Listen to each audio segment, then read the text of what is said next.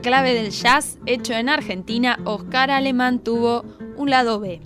Se metió con la música brasileña, el bolero y otros géneros en alza en la década del 40 a pesar de las restricciones a la música internacional que intentaba imponer el, el, gobierno militar que acababa de dar un golpe en junio de 1943 y de la omnipresencia incuestionable del tango en la vida social porteña. Cuando este músico Oscar Aleman, que nos acompaña siempre en nuestra cortina en cada programa, cuando él tocaba lloró, samba y bayón, unía simbólicamente al adulto consagrado con aquel niño desamparado que había sido, Oscarcinio, el niño de las calles de Santos, Brasil. Pero también en tiempos en los cuales Argentina mantenía relaciones ambiguas con Brasil, el poderoso vecino favorito de los Estados Unidos, Oscar Alemán contribuyó a la conexión de los mercados musicales de ambos países. Hoy les propongo un informe a través de tres historias de Oscar Alemán para conocerlo en profundidad, su historia, su música. Y vamos a comenzar escuchando su versión del mundialmente conocido tema Delicado, ritmo del nordeste brasileño conocido como Baião, Baiao, original del artista brasileño Valdira Acevedo, popular artista del lloró y pionero en utilizar el cavaquinho como instrumento solista Así que vamos a conocer la versión de Oscar Alemán.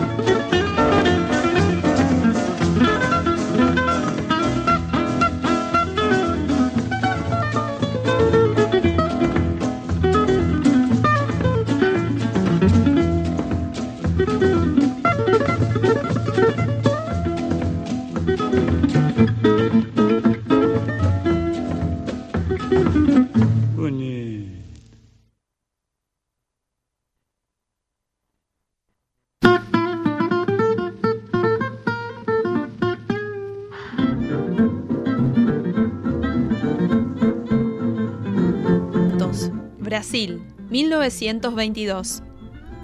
Hasta el más apurado de los estibadores frenó su andar durante algunos minutos, para no perder detalle de aquel negrito que repartía sonrisas en la vereda comercial de la ciudad. El negrito danzaba en la vereda, con la melodía prestada de un lloro interpretado por un guitarrista callejero en esa misma esquina. El negrito bailaba y se contoneaba, todo sonrisa, todo simpatía, y una multitud detenía el tránsito de la vereda para mirar aquella danza increíble, aquel negrito artista.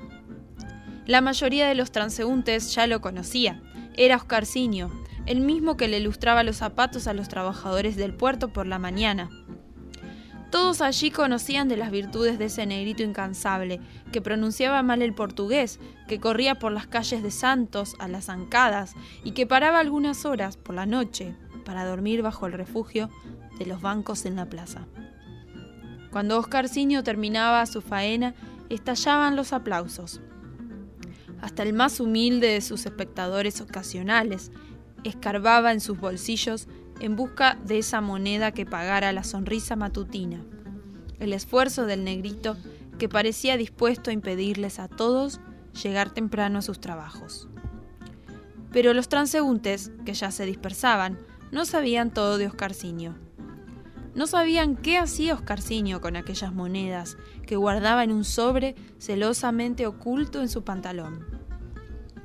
No sabían, acaso porque el tiempo los apremiaba y los patrones no miraban con buenos ojos a los que llegaban tarde, que Oscarciño se corría un pique de un par de cuadras hasta el negocio de Marcio, el luthier de la ciudad.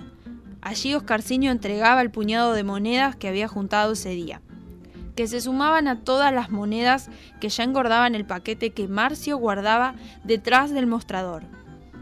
Quiero que me haga el mejor cavaquinho, había exigido el danzarín callejero. 12 años, todo entusiasmo, y 25 centavos en la mano. Marcio entonces sonrió y le prometió que cuando juntara los 200 pesos necesarios, él le entregaría el mejor cavaquinho de Brasil. Todos los días irrumpía en su negocio un agitado Oscarcinio, con su puntual cuota de monedas para meter en el paquete con su nombre, con su sueño.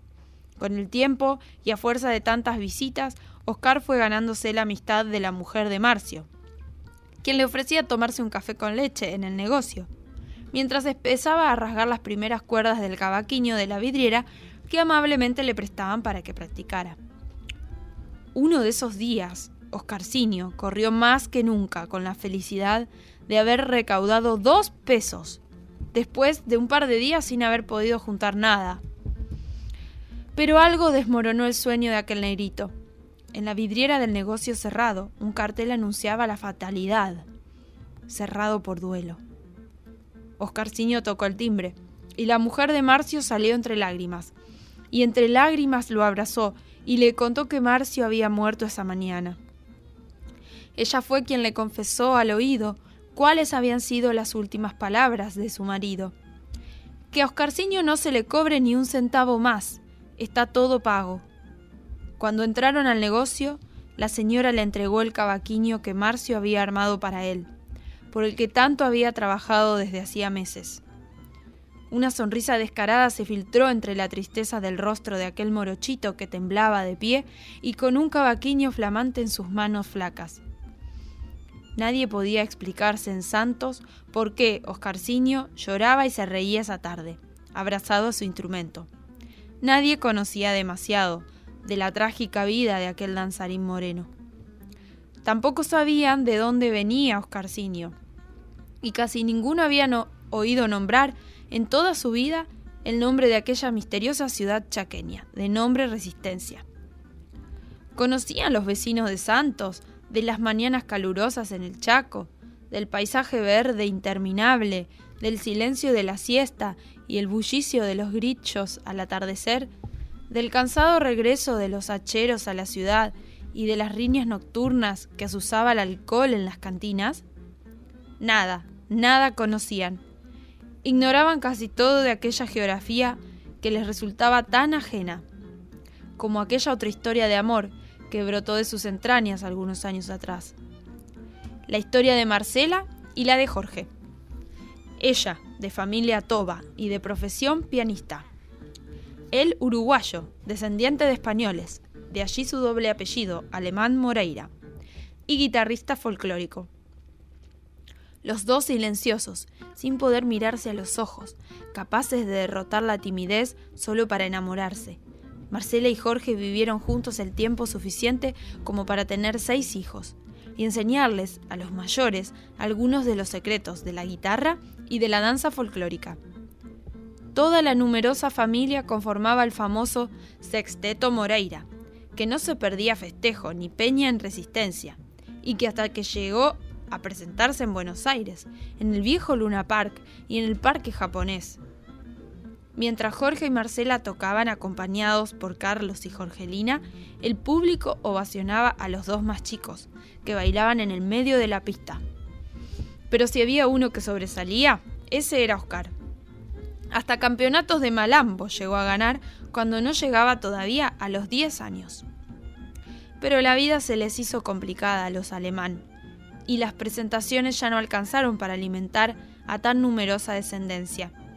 Así que Jorge organizó una excursión a Brasil con sus cuatro hijos mayores con el objetivo de presentar su espectáculo en esa región.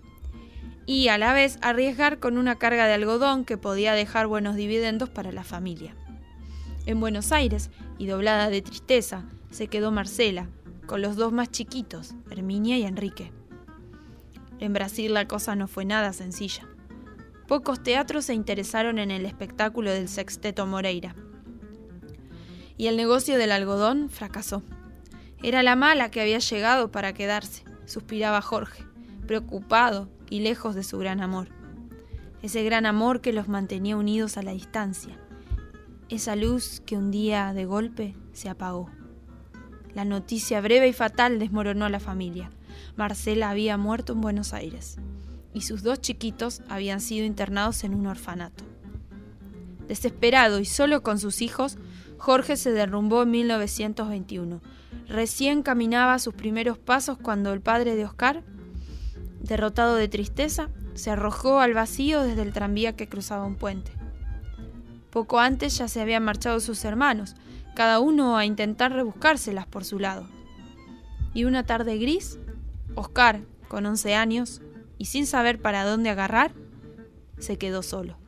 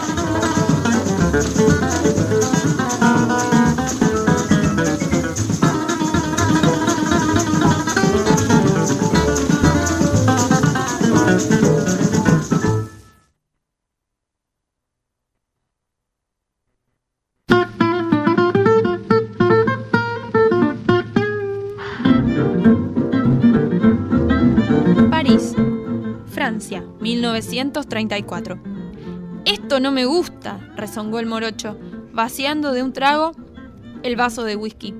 Harto ya de tanto aburrido muset y de tantos comentarios estúpidos de sus excitados acompañantes.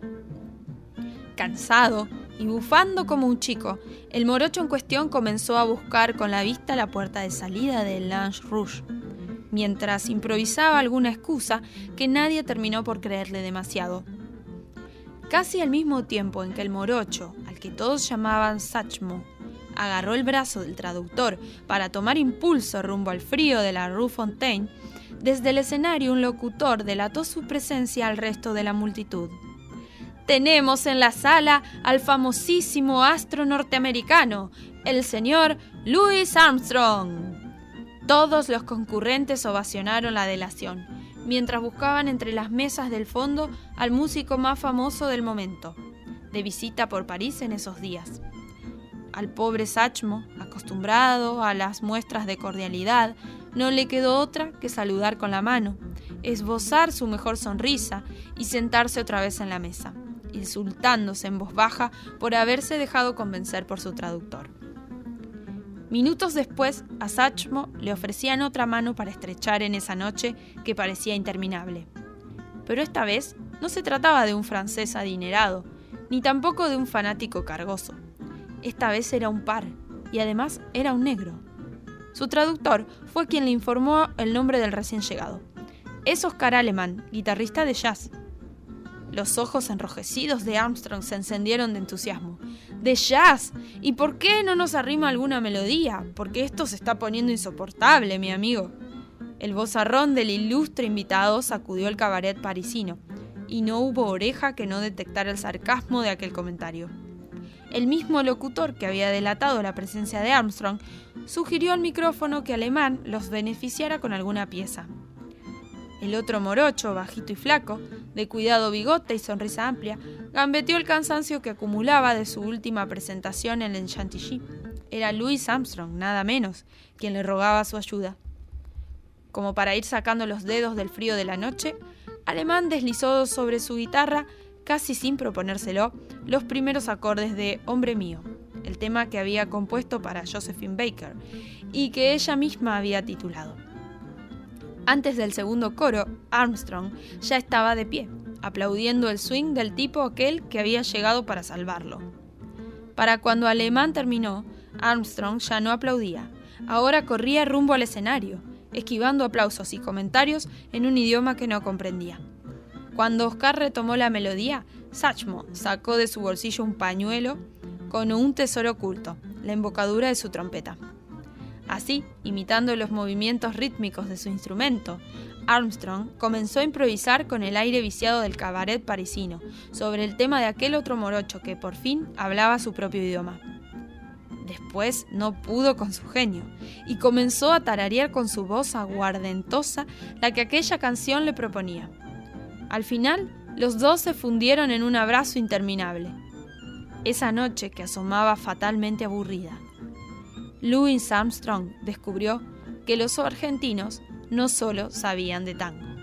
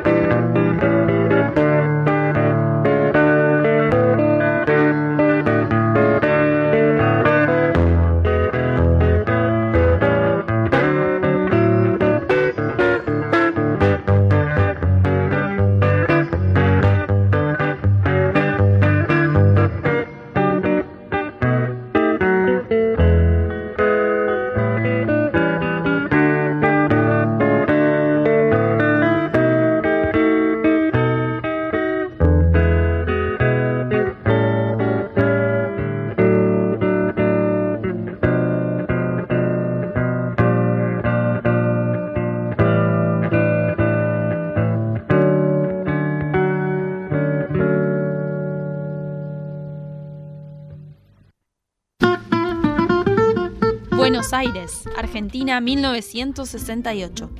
Los nervios no lo traicionaron hasta que puso un pie en el improvisado escenario. Desde allí, mirando de arriba el bullicio de los invitados, las risas y las bromas de esa multitud de perfectos desconocidos, empezó a sentir que las piernas le temblaban. Sabía cómo era esa sensación, la conocía casi de memoria. Sabía también cómo detener esa guerra de nervios que lo iba carcomiendo por dentro. Miró a sus costados y buscó el cavaquinho. Se fue acercando lentamente al micrófono, como intentando no llamar la atención de los concurrentes, que parecían dispuestos a no escuchar nada que no fueran gritos y carcajadas.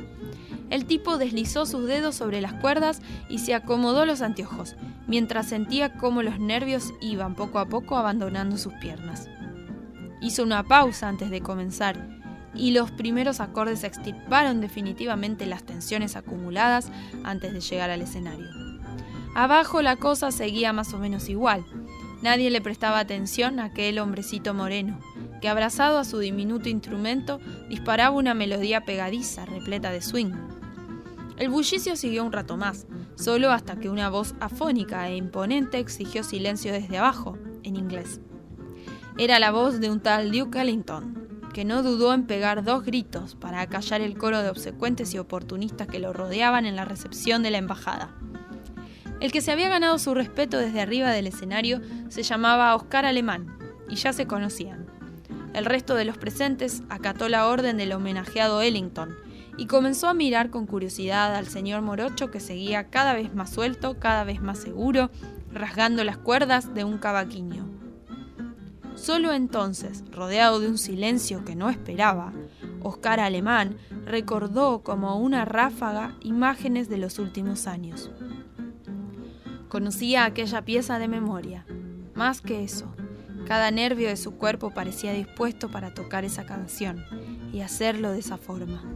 Entonces, mirando de arriba a esa multitud de gente importante, vestidos con ropas elegantes y hablando en otro idioma, recordó esas navidades con mate y tortas fritas, esas clases de guitarra con las que se había ganado la vida en los últimos tiempos. Justo él, que jamás había leído una partitura y que desconocía los códigos de la métrica. Justo él, que jamás había tenido un profesor y que había sido abandonado a su suerte después de llenar estadios y de hacer bailar a multitudes en fiestas populares de todo el país. Sentía orgullo de observar el entusiasmo con el que Duke Ellington festejaba cada uno de sus acordes sobre el cavaquinho, y cómo el resto lo miraba, tratando de saber quién era ese tipo por el que había que aguardar un silencio respetuoso. Cuando terminó su pieza, las lágrimas se asomaron por detrás de sus anteojos, pero no por los aplausos. La mayoría de aquellos que aplaudían lo hacían por conveniencia. Lloraba cuando escuchó que fue el propio Duke Ellington quien informó a los concurrentes quién era ese morocho que la rompía con el cavaquinho. Ladies and gentlemen, this is Oscar Aleman. This cat has root. Este gato tiene raíces, vociferó. Oscar Alemán agradeció el elogio y se bajó del escenario, donde lo esperaban los saludos de aquellos mismos que lo miraban con indiferencia, cuando recién comenzaba su faena. Pero algo detuvo la marcha de Alemán rumbo a la reunión y a los saludos del propio Ellington. Alemán volvió sobre sus pasos y murmuró casi en voz baja, me olvidé el cavaquinho ahí arriba.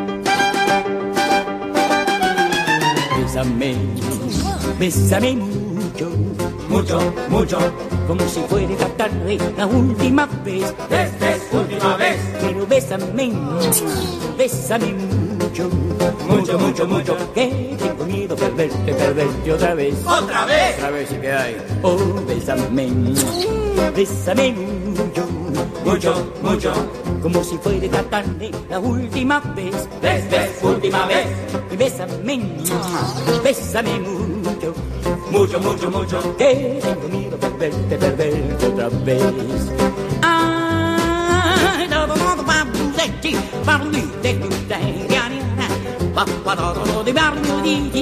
Pa, pa, no, no, no, no, pa, pa, la, la, la, la. Bésame, bésame mucho, mucho, mucho, como si fuera esta tarde la última vez. Ves, ves, última vez. Pero bésame, No. Bésame mucho, morochazo. Nada, nada, nada. Que tengo miedo a perderte, perderte otra vez. No va más.